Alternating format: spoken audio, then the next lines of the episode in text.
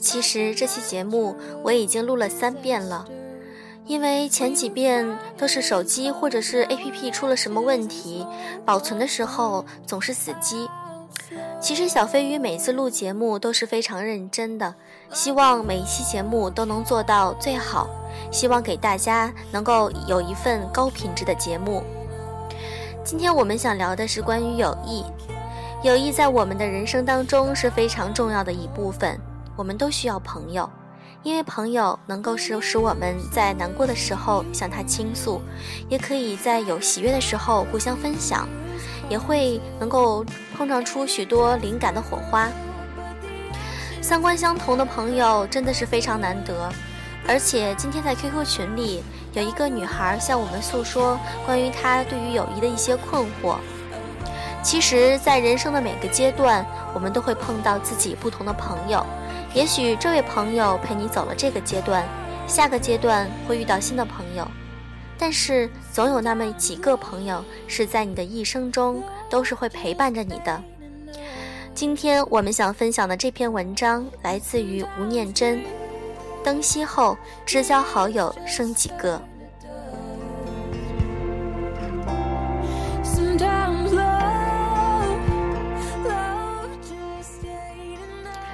始终很佩服某些擅长交际应酬的人。总觉得那是一种天生的才华。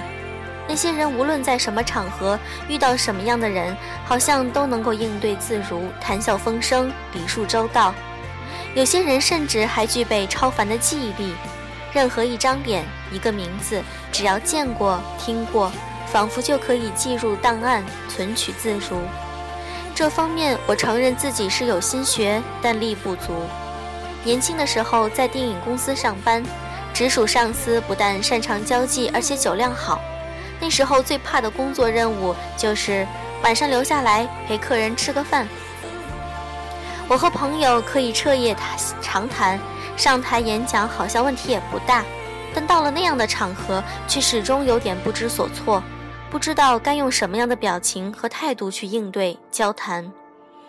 而一旦心里有了这样的犹豫，言行举止就必然拘谨、尴尬。加上酒量超差，一杯脸红，两杯过后马上睡意朦胧，老怕自己出丑，于是无论敬酒或回敬都小心翼翼、畏畏缩缩。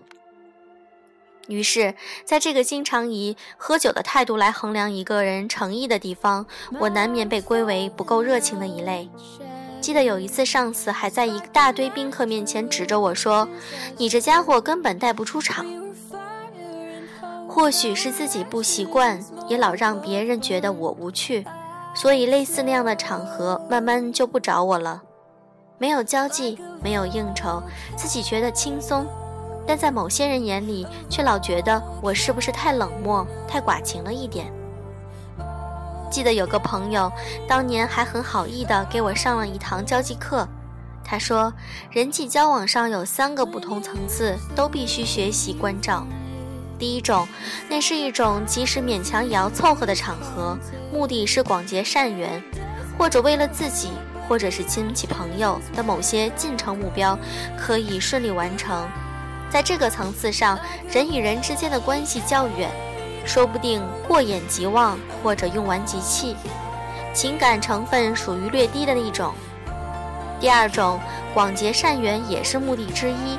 不过，在这个层级上，人与人之间基本上已经有了一定的熟悉度或关联性，是为了积累情分，是养兵千日可能用在一朝的积极性交往，情感成分属于中级。第三种，往来的不是亲戚，就是非常熟悉的朋友，是婚丧喜庆的帖子必然会发出去，年节年后都会相互送礼致意的对象。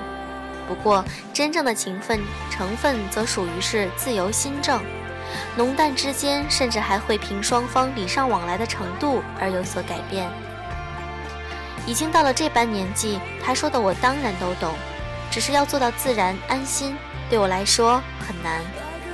举个例子，我最害怕遇到场面是听到别人跟我说：“好久不见了，哪天聚聚？哪天有空一起吃个饭吧？”而讲完之后，紧接的话却是：“哦，那再见了，保重。”我了解，那绝对是善意，但让我难受的是，这善意无非无没有丝毫的真心。记得儿子五六岁的时候，有一次带他上街，在玩具店里遇到一个早已转行的制片，聊了一阵，分别后各自聊的是工作和发展。之后他说：“哪天聚一下吃个饭。”随即握手告别。没想到我儿子竟然问我说：“他要跟你吃饭哦？”我说：“是啊。”没想到儿子却一脸疑惑地说：“那你们怎么没有互留电话呢？”小孩清澈的直觉有时候真是一面镜子。没错，他连我的联系方式都没问。那哪天聚一下吃个饭，这句话不就是大人之间彼此心知肚明的应酬一场？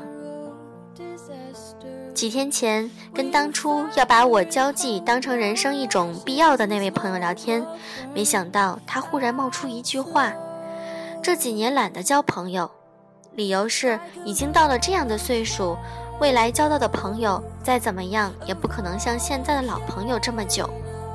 他说，从年轻到现在，朋友来来去去，有些甚至从好朋友变成老死不相往来的敌人，但总有几个是不必应酬也打死不退的家伙。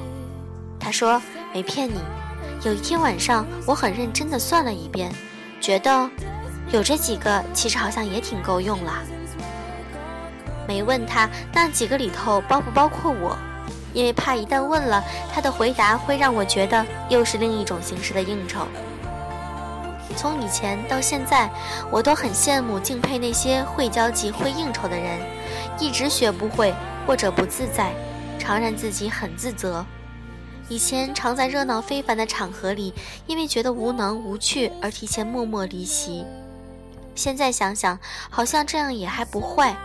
至少比现在在人群尽散尽、灯光暗淡、杯盘狼藉的时候，发现现场只剩一个疲惫、孤单、空虚的自己要好多了。